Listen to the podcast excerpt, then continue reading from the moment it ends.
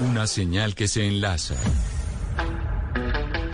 Regiones conectadas a través de un dial. A partir de este momento, Oscar Montes, Ana Cristina Restrepo, Hugo Mario Palomar, Valeria Santos, Gonzalo Lázari y Camila Zuluaga analizan y debaten el tema del día. El tema del día. Colombia está al aire. Son las 12 del día, 18 minutos. A ustedes gracias por seguir conectados con nosotros al mediodía aquí en Mañanas Blue cuando Colombia está al aire. Saludamos especialmente a nuestros televidentes de las noches en Noticias Caracol, ahora el primer canal digital de noticias en Colombia. Y vamos a hablar hoy de una de las propuestas que trae el informe de la Comisión Interamericana de Derechos Humanos. Ayer hablábamos precisamente de esas recomendaciones y de ese informe de la CIDH sobre el manejo que se le ha dado por parte del Estado colombiano y del gobierno del presidente Iván Duque a la protesta, las protestas que hemos experimentado en los últimos meses. Y por eso me parece importante, antes de saludar a nuestros invitados, recordar lo que nos dijeron ayer dos juristas muy importantes del país, exfiscales generales de la Nación, y que se refirieron a ese informe. Quiero que escuchen ustedes lo que nos dijo el exfiscal y abogado Néstor Humberto Martínez ayer precisamente sobre qué debe hacer Colombia con esas recomendaciones de la CIDH. No, me parece que es un informe eh, respetable que como el informe de cualquier ONG o de grupos de ciudadanos organizados aquí en Colombia que pueden dar su versión sobre cómo manejar la situación de orden público. Pero mire, claramente asuntos que no pueden eh, eh traspasar la soberanía nacional son, uno, ¿dónde debe ubicarse eh, la Policía Nacional? ¿En el Ministerio de Defensa o en el Ministerio del Interior? Esa es una discusión que hemos dado por años los colombianos, pero después de la politización de la fuerza pública en los tiempos de la violencia política en Colombia, nosotros tuvimos una muy mala experiencia con haber puesto la Policía Nacional al servicio de causas políticas en el Ministerio de Gobierno. Y por esa razón hemos mantenido la policía en el Ministerio de Defensa con altos estándares de derechos humanos. Hay que ver lo que el director de la policía está haciendo en este momento preservando a través de protocolos, de órdenes a su personal en, en, el campo, en, en las ciudades, para que preserven los derechos de los marchantes, de toda la ciudadanía en medio de la protesta social y cómo acaba de crear la Dirección de Derechos Humanos al interior de la, de la propia Policía Nacional.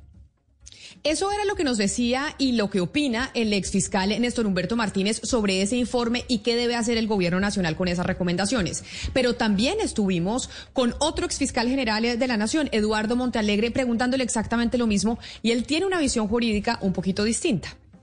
Es que mire el discurso de Néstor Humberto. El discurso de Néstor Humberto es que equipara la decisión de un organismo internacional que está eh, a la cual está vinculado Colombia por tratados internacionales como si fuera simplemente un informe de una ONG.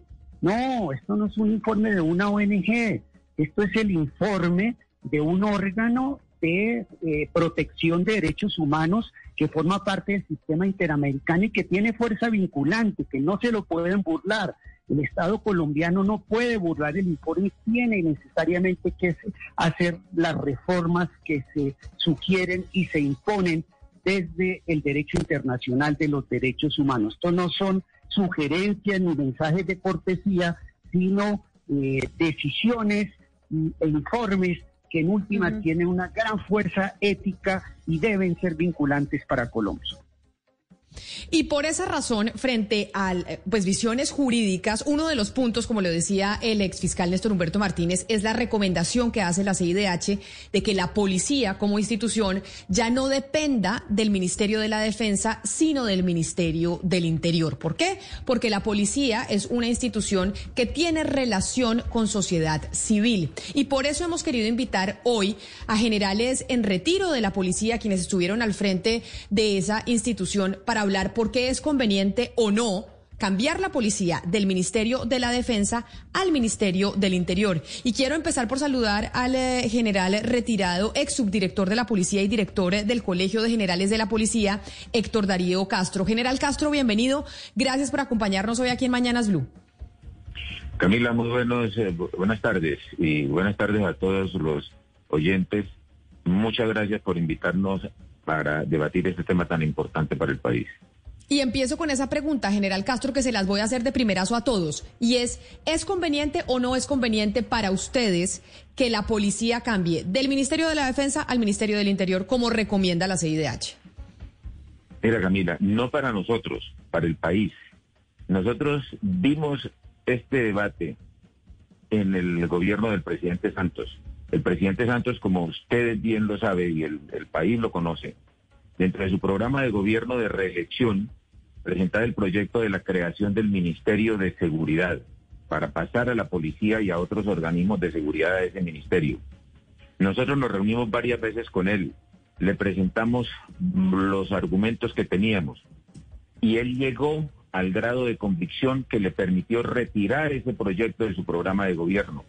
Y lo dijo en la última reunión, frase que me quedó grabada y que la quiero compartir con ustedes. Esto solo se podrá hacer cuando Colombia sea un país totalmente normal. Eh, la policía en otros países que tiene, no tienen las dificultades que nosotros tenemos, pertenece a otros ministerios, al Ministerio del Interior o tiene un Ministerio de Seguridad. Pero aquí para Colombia, en este momento y de acuerdo a todos los estudios serios, profundos que se han hecho, es inconveniente tomar esa decisión en las condiciones en que actualmente vivimos. General Castro, gracias. Déjeme saludar ahora al eh, general Rodolfo Palomino, quien fue director eh, de la Policía. General Palomino, bienvenido. Qué placer saludarlo. Gracias por acompañarnos.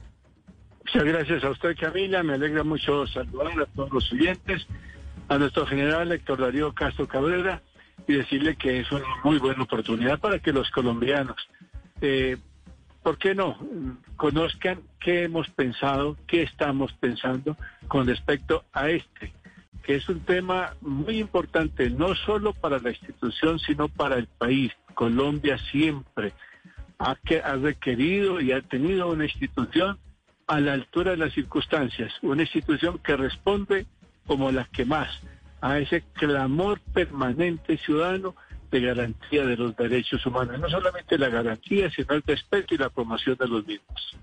Pero ¿cree usted que no es conveniente, como dice el general Castro, que se cambie la policía del Ministerio de la Defensa al Ministerio del Interior? Mire, este es un debate que no es de hoy. Como lo han dicho, este es un debate que ha, ha, estado casi que históricamente en nuestro país y hemos tenido, digamos, como las dos experiencias. Una de ellas es precisamente cuando llegamos a tener, luego de su fundación, el mil... Eh, 891 unas policías departamentales y unas policías municipales. Se presentó lo que se registró eh, lamentablemente el 9 de abril y, en esta oportunidad cuando, cuando se refunda, podemos decir así, la Policía Nacional se hace sobre la base de tres pilares fundamentales. Uno de ellos, tener una policía única y nacional, una policía apolítica, es decir, distante de los vaivenes de la política, lo que podríamos estar en un momento determinado abocados si la sustraemos del Ministerio de Defensa. Y termina una policía profesional. Mire qué, qué ironías, que siendo con esa característica, con esos perfiles, nuestra policía es la más referenciada en Latinoamérica. Muchos países quieren tener una policía como la colombiana. Sin embargo, aquí en Colombia se escuchan voces queriendo significar que hay que transformarle algunos aspectos. A General Palomino. Yo, yo, no, no me aparto de la posibilidad de transformarla, pero lo que sí me aparto es que en este momento se sustraiga del Ministerio de Defensa, donde es una garantía absoluta para todos los colombianos. Claro, permítame, yo voy a saludar al general retirado, exdirector de la Policía Fiscal y Aduanera, Juan Carlos Buitrago, también para hacerle esa misma pregunta, pero esto no es solo en Colombia, general Palomino, acá estamos hablando del informe de la CIDH, es la CIDH la que da la recomendación, ya es un organismo internacional el que está diciendo, aquí la policía en, el, en eh, Colombia debería pasar del Ministerio de Defensa al Ministerio del Interior. Y entonces, general Buitrago, saludándolo y dándole la bienvenida y las gracias a usted también por atendernos, pues no sé si usted vaya a pensar igual que, que sus otros dos colegas y si entonces todos dentro de la policía piensan que la policía debería seguir en el Ministerio de Defensa. Bienvenido. Camila, buenas tardes. Muchas gracias por la invitación. Saludo a todos los oyentes, muy especialmente a mi general Castro y a mi general Palomín. Camila, eh, mi respuesta es muy simple. policía sí debe salir del Ministerio de Defensa, pero no en este momento.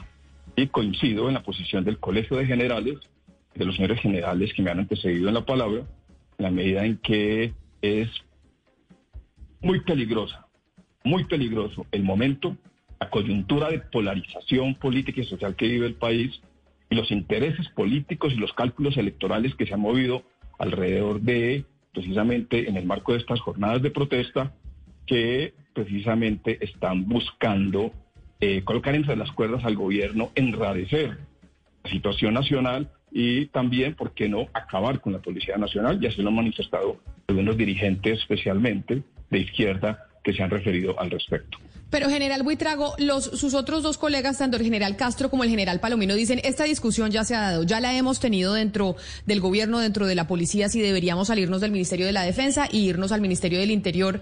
Y siempre se ha dicho que no. Usted dice, sí, debes, sí se debe cambiar, pero no en este momento. Entonces, ¿cuál es el momento? ¿Cuándo es el momento de que la policía debería cambiar de un ministerio a otro? Sí, Camila, eh, yo participé directamente de los estudios eh, que permitían explorar y evaluar la posibilidad de crear un Ministerio de Seguridad Ciudadana, un Ministerio de Seguridad Pública o eh, precisamente todas las circunstancias alrededor de lo que podría ser el traspaso de la policía al Ministerio del Interior. Eh, y en algunos momentos, como lo ha dicho Miguel Castro, el presidente Santos lo contempló en su programa de gobierno, pero hubo prácticamente una decisión unánime y categórica tanto de las reservas como de la misma Policía Nacional y del gobierno en ese momento, en el sentido de que no eran las circunstancias. Y porque no son las circunstancias aún de hacer este cambio de policía del Ministerio de Defensa al Ministerio de Interior. En mi opinión, por varias razones. La primera de ellas, porque aún subsisten serias amenazas a la seguridad del Estado. El ELN, las disidencias de las FARC, la nueva Marquetalia, los grupos al margen de la ley, las BACRIN, el Clan del Golfo, siguen afectando seriamente no solamente la seguridad ciudadana, la seguridad nacional, la seguridad del Estado, y lo acabamos de corroborar con los dos graves hechos terroristas registrados en Cúcuta, donde se puso en jaque la institucionalidad, donde se quería asesinar al presidente de la República. Un primer factor, que si ha habido dificultades, inclusive al interior del Ministerio de Defensa, para integrar esfuerzos en la misma dirección, para acabar de manera culminante con estos grupos al margen de la ley, imagínense un escenario donde nos distanciemos, nos alejemos o salgamos del Ministerio de Defensa. Pues la misma amenaza es la que ha forzado a la institucionalidad a mantener esta integración, articulación, esta adscripción de la Policía Nacional dentro del Ministerio de Defensa. Es el primer factor. El segundo factor, lo dijo claramente mi general Palomino mi general Castro, eh, la policía no ha sido ajena, y también lo dijo el exfiscal eh, Néstor Humberto Martínez el día de ayer, no ha sido ajena a injerencias políticas con cálculos indebidos. Y esto han habido muchos, y escúchame la palabra, enviones de intereses políticos y ahora los hemos visto en una extrema izquierda con unos líderes que quieren acabar la policía. Están haciendo eco y que están haciendo apología inclusive de intereses de grupos subversivos en una época y ahora del ELN que han buscado acabar y eliminar a la policía. Y lo que hemos visto precisamente en esta agenda descabellada de peticiones y de exigencias de los miembros del Comité Nacional de Paro, son unas exigencias incumplibles, pero además entre ellas precisamente acabar con instituciones tan importantes como el ESMAD y reformar de manera estructural a la Policía Nacional. Y tercero, Camila terminó en respuesta indicando que como lo he dicho, sí es necesario que la policía haga ese tránsito, pero en un momento de mayor normalidad, en un momento en donde, repito, esas amenazas a la seguridad ciudadana, la seguridad nacional, la seguridad del Estado, por lo menos estén bajo el control y bajo la superioridad de fuerzas por parte del Estado colombiano, lo que aún todavía no ocurre. Yo quiero preguntarle al general Castro cuál sería el riesgo de que se politice la policía pasándose al Ministerio del Interior si al final pues todos los ministros de defensa son políticos. Al final el Ministerio de Defensa en los últimos eh, cuatro gobiernos ha sido igual de político al Ministerio del Interior. ¿Por qué hay ese riesgo o ese miedo y más bien no vemos que en realidad la policía responde de manera diferente al ejército, es un cuerpo civil por constitución, tiene que tener un apego a los derechos humanos que además están a cargo del Ministerio del Interior y hace muchísimo más sentido, como lo vemos en el resto de los países del mundo, que esté dentro del Ministerio del Interior. ¿Cuál es el verdadero riesgo si los ministros de defensa de nuestro país pues son políticos que usan el Ministerio de Defensa para lanzarse a la presidencia? Bueno, pues muy interesante la pregunta. Yo quiero comenzar diciéndole lo siguiente. en tres oportunidades muy concretas se ha pedido la salida de la policía del Ministerio de Defensa. El primero que lo pidió fue Pablo Escobar en los años 90. Los segundos que lo pidieron fueron los de las FARC en la mesa de La Habana. Y los terceros que lo han pedido son los del Comité de Paz. Indudablemente que ahí está demostrado que lo que en las tres ocasiones ha querido es debilitar a la policía. Es una institución fuerte, una institución que ha garantizado la institucionalidad, que ha tenido algunas deficiencias en seguridad ciudadana que se están corrigiendo. En segundo lugar, le quiero decir, en la tarea que nosotros cumplimos de eh, socializar el tema con los diferentes sectores, cuando nos acercamos a los diferentes sectores políticos, Nadie ocultó el interés de pedir el Ministerio de Seguridad como una cuota política para el partido con el que nosotros estábamos hablando. Y todos lo dijeron, a excepción de uno, no manifestó abiertamente ese interés. Incluso nos decían abiertamente, es una eh, institución que tiene más de 150 mil hombres que se va a manejar a través de un ministerio que si ese ministerio nos corresponde a la distribución política que se hace de los ministerios, entre los que lamentable, eh, afortunadamente, el Ministerio de Defensa no está tan manoseado, entonces quedaríamos nosotros al albur de lo que ese sector político que reciba el Ministerio del Interior o el nuevo Ministerio, o el Ministerio del Interior no, porque ahí sí yo soy franco y tajante. El Ministerio del Interior es el Ministerio de la Política, Ustedes lo saben, ahí es que se hace. No, pero también, General Castro, es el ministerio encargado del cumplimiento de los derechos humanos. Y yo quiero em, pues, un poco hablar de cómo usted empezó su intervención diciendo que esto había sido un pedido de las FARC, de Pablo Escobar y del Comité del Paro. Me parece inoportuno de pronto comparar al Comité del Paro con las FARC y con Pablo Escobar y recordarle que esto también es una petición de, la Comisión Interamericana de Derechos Humanos y de organismos que están velando por el cumplimiento de derechos humanos en Colombia. ¿No le parece que es un poco injusto decir que esto es una petición básicamente de los grupos al margen de la ley? No estoy diciendo que al margen de la ley todo, yo estoy diciendo que tres oportunidades se ha pedido eso. Y respecto a lo que usted dice del Comité Interamericano de, la Comisión Interamericana de Derechos Humanos, es claro de que ellos conocen la situación. ¿Cómo ellos están pidiendo que se saque a la policía y al ESMAD? No se enteraron en su visita que el, el ESMAD es un cuerpo de la policía. Ellos están diciendo que se saquen dos organismos y esos organismos no son dos, es uno. Eh, ahí está demostrado el desconocimiento que tienen de la situación real del país yo sí con todo respeto quiero decirles que este tema de la policía es un tema que se debe tratar por gente que conozca lo que es la policía. La policía no es el policía de la calle. La policía se debe analizar desde diferentes factores. El poder de policía está en cabeza del Congreso de la República. Las funciones de policía están a cargo del Ejecutivo, del presidente de la República, los gobernadores y los alcaldes, que desafortunadamente no conocen esa estructura. Luego ya viene la institución, la policía como institución, la policía institución como cuerpo y la institución como servicio. Hay una ciencia de policía, hay una doctrina de policía, que los que están pidiendo estas reformas no la conocen. Claro, pero, pero general, pero general Castro, lo que están pidiendo estas reformas, usted dice, desconocen el funcionamiento de la policía, pero están viendo los efectos en violaciones a derechos humanos por parte de esa institución en, en el país.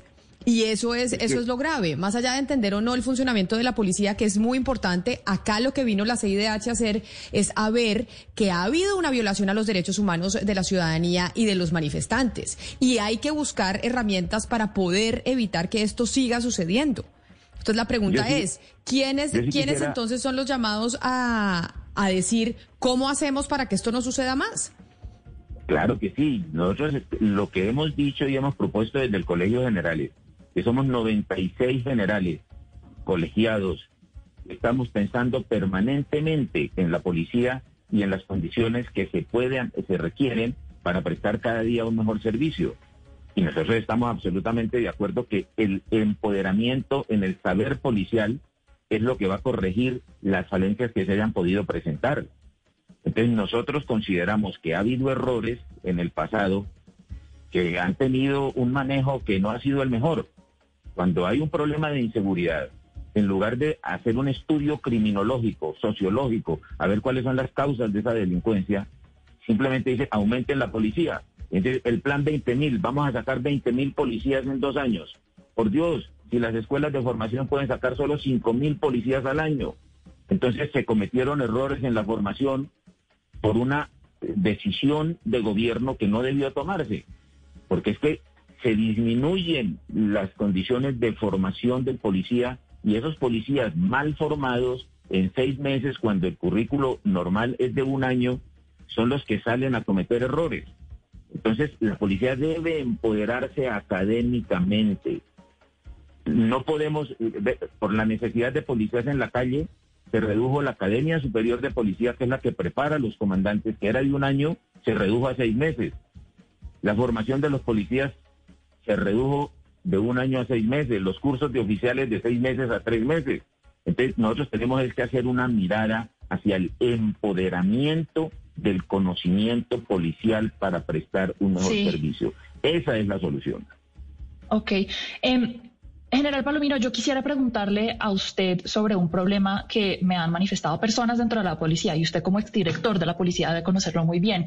Y es que permanecer en el Ministerio de Defensa no le conviene a la policía económicamente, porque ustedes allá compiten por recursos con el ejército.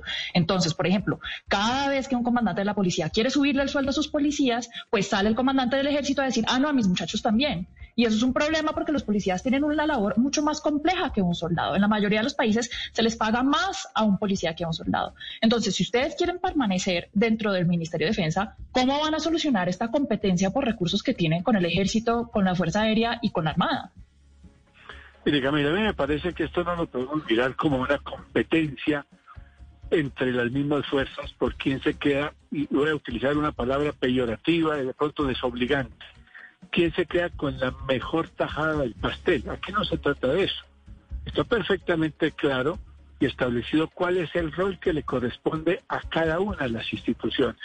Precisamente lo que nuestros eh, eh, funcionarios de planeación institucional con planeación nacional y con el mismo Ministerio de Hacienda siempre hacen es sopesar aquellas necesidades más sentidas de cada una de las fuerzas. Colombia, yo recuerdo, y lo acaba de mencionar precisamente Miguel Castro, siempre ha estado clamando, reclamando y exigiendo una mayor seguridad ciudadana. Y es precisamente cuando se le presenta a esos, a los gobernantes, a los gobernantes de todo, no solamente en el ámbito nacional, sino departamental también. Hay que fortalecer mediante recursos la capacidad institucional. No se trata de estar, digamos, en esas intrigas o tampoco ir a pensar que si nosotros nos vamos solos, hay países que tienen tres ministerios asignados a la seguridad. Conozco una manera de referenciación. México solamente tiene el Ministerio de Defensa, la Fuerza Aérea y el Ejército. Tiene un Ministerio de Marina y tiene un Ministerio de Seguridad Ciudadana. El hecho de que estén separados no necesariamente significa que mejores o mayores recursos les van a asistir. Yo creo que ahí es donde debe estar, digamos, la sabiduría, la equidad y la visión de un gobierno, sin olvidarnos aquella frase eh, eh, que nos dejó, entre otras, el, expresidente Darío Enchandía. Habrá un buen o mal gobierno en la medida que haya una buena o no tan buena policía. Yo creo que ese es el propósito y eso lo estamos evidenciando. Cuando hay un apoyo absoluto por parte del gobierno nacional y de los gobiernos departamentales, seccionales, a apoyar su policía, cada vez vamos a tener unos mejores niveles, unos estándares. Nosotros estamos viendo que nos estamos reuniendo permanentemente con gobernadores, con alcaldes, en nuestros consejos de seguridad ciudadana, analizando detalladamente el comportamiento criminal, dónde es que estamos de pronto viendo oportunidades de mejora. Pues allí sin duda alguna, vamos a tener cada día mejores resultados.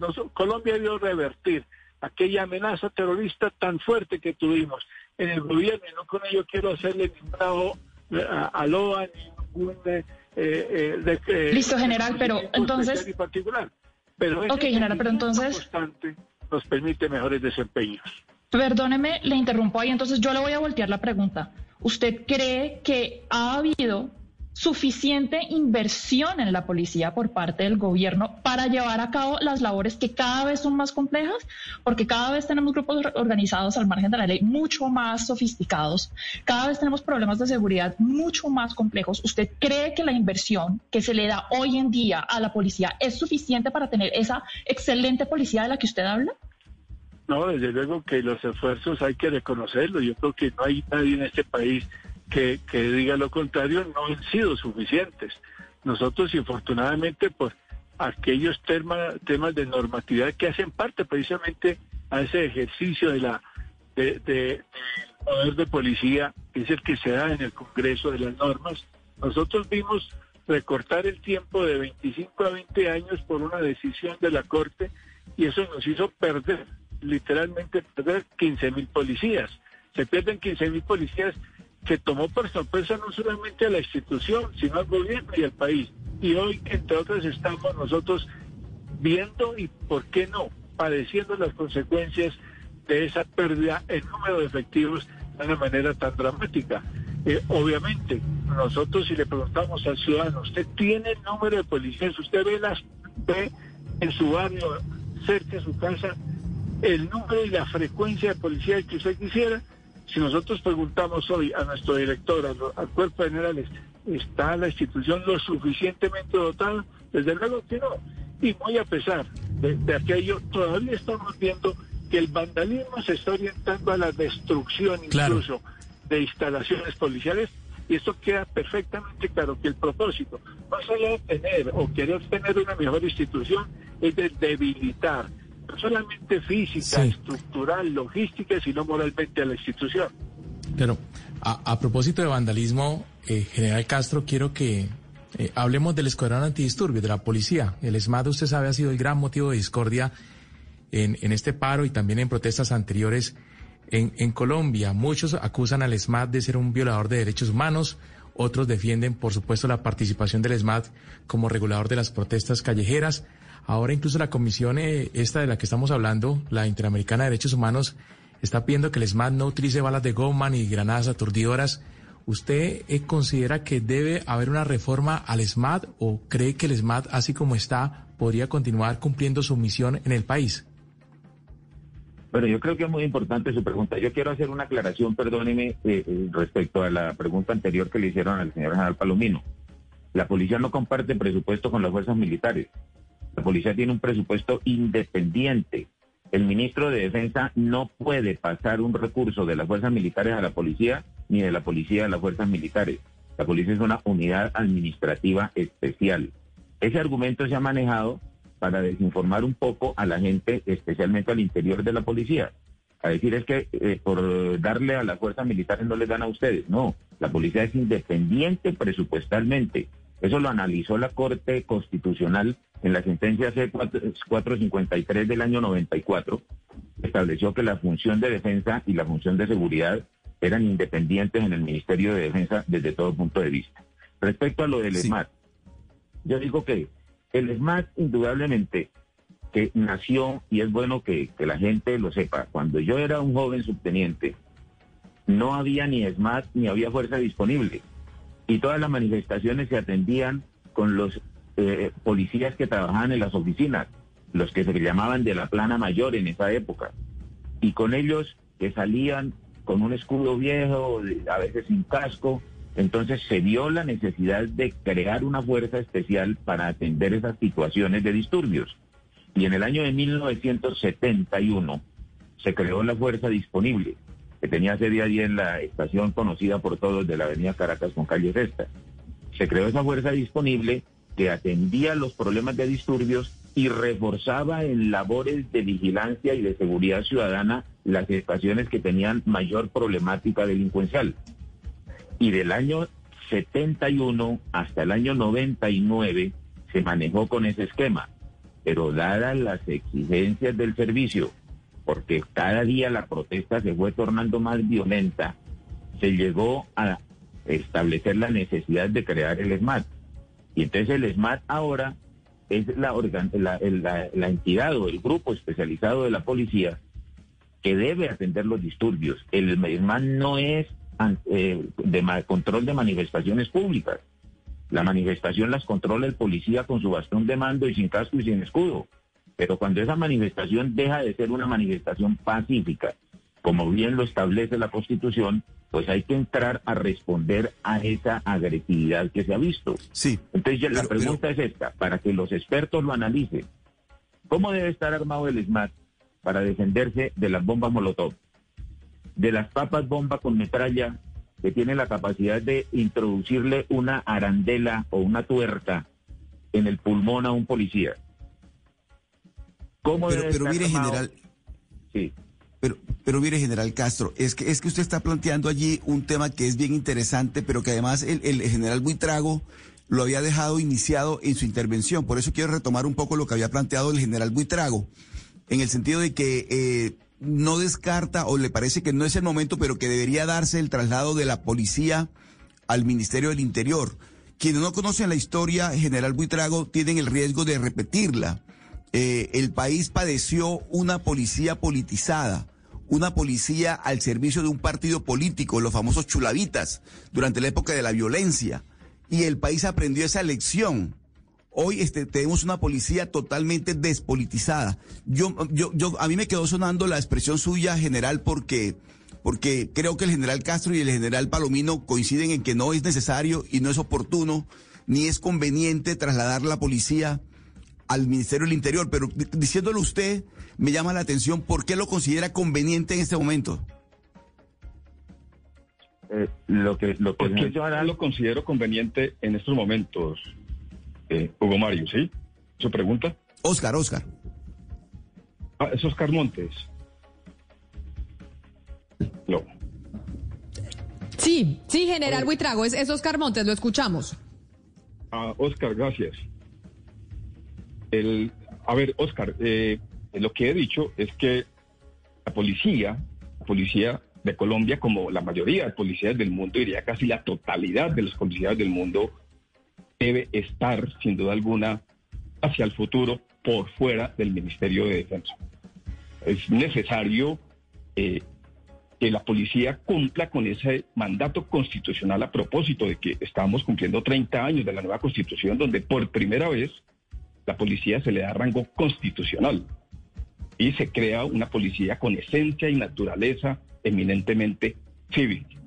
Ese carácter civil de la policía se refuerza aún más a partir de la Constitución de 1991 y hoy estamos cumpliendo 30 años de una policía que en estos últimos 30 años se ha movido. Pero, pero, perdóneme, general, un segundo, general, perdóneme un segundo, lo interrumpo porque es que el general, el general Castro eh, eh, eh, hizo, hizo una declaración que es muy importante cuando se consideró la posibilidad de crear este ministerio de la policía de la, de la, seguridad, o peor, de anexarlo o que eh, dependiera del Ministerio del Interior. El general Castro dijo que algunos dirigentes de los partidos políticos eh, eh, se frotaban las manos pensando que ahí tenían cuotas burocráticas para tener control de ese, de ese ministerio. Eso es lo que, esa es la politización que yo creo, general Buitrago, que no es conveniente en este momento para el país. Que un ministerio como el de la Policía Nacional entra a depender de un partido político, cualquiera que sea el partido político. Claro, eh, Oscar, usted lo ha dicho claramente. Sí, y, lo dijo, creo que Valeria en su pregunta.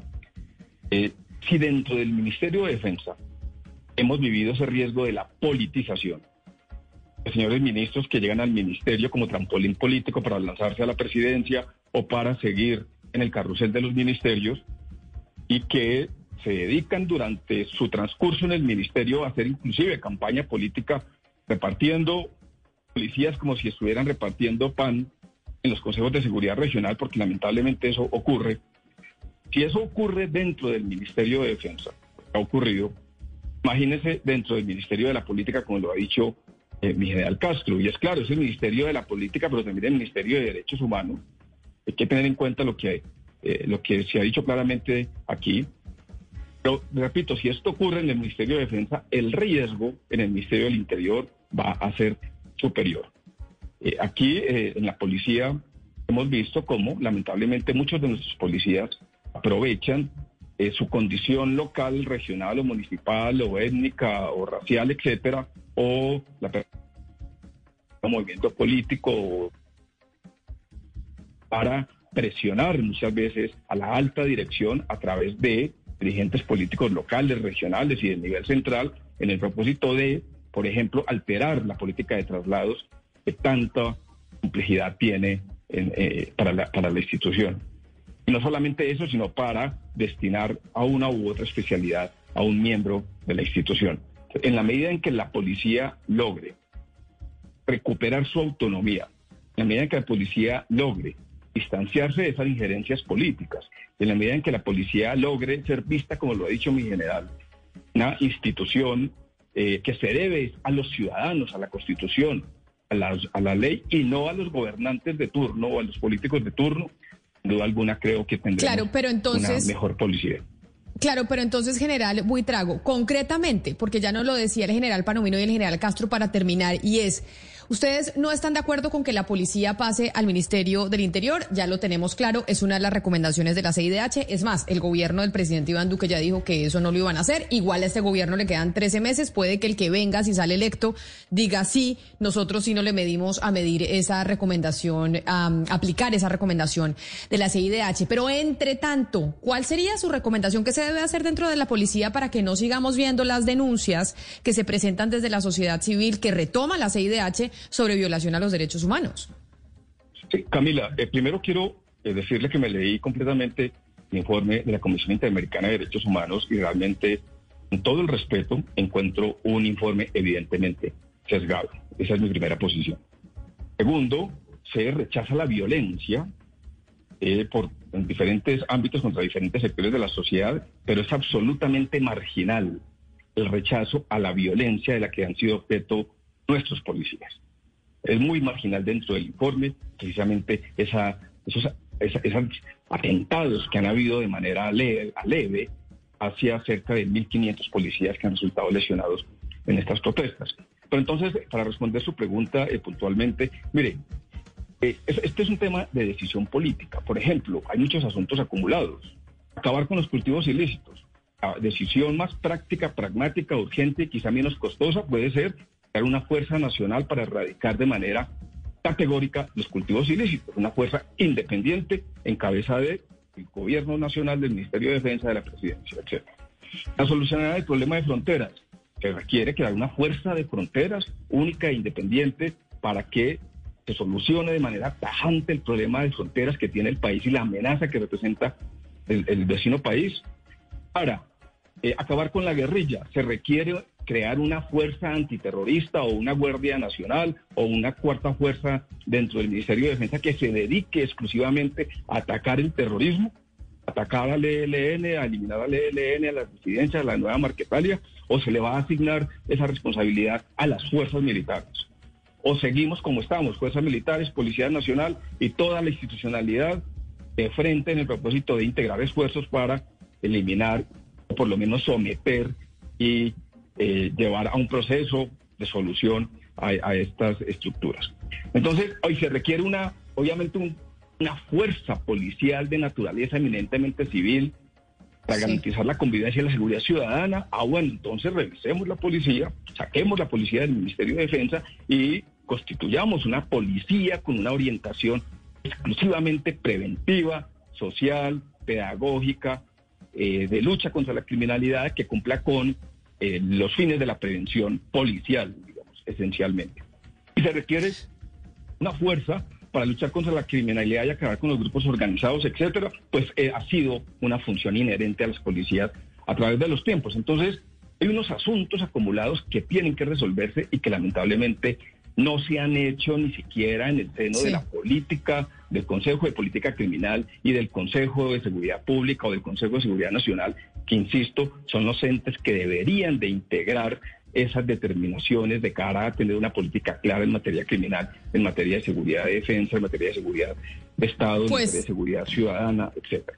Pues Entonces, queríamos creo que- precisamente, queríamos eh, precisamente, eh, general eh, Buitrago, conocer pues cuál es la opinión de quienes estuvieron al frente de la entidad, de quienes conocen cómo funciona la Policía eh, Nacional, de esa recomendación que hace la CIDH, porque así aquí sí hay un organismo internacional que dice acá tiene que haber un cambio para que no se sigan presentando estos casos que hemos vivido durante las marchas en el 2021 en Colombia. Lamentablemente yo los tengo que interrumpir porque se nos acaba el tiempo, pero les quiero agradecer enormemente a los tres, al general Rodolfo Palomino, al general eh, Héctor Castro, al general Buitrago por habernos acompañado y haber estado con nosotros planteándonos sus opiniones sobre esa recomendación y qué se debería hacer y cuál debería ser la actuación del gobierno colombiano en ese punto. A todos ustedes, mil gracias por habernos acompañado hoy aquí en, eh, en Mañanas Blue. Nosotros nos vamos a hacer una pausa y ya llegan nuestros compañeros de Meridiano.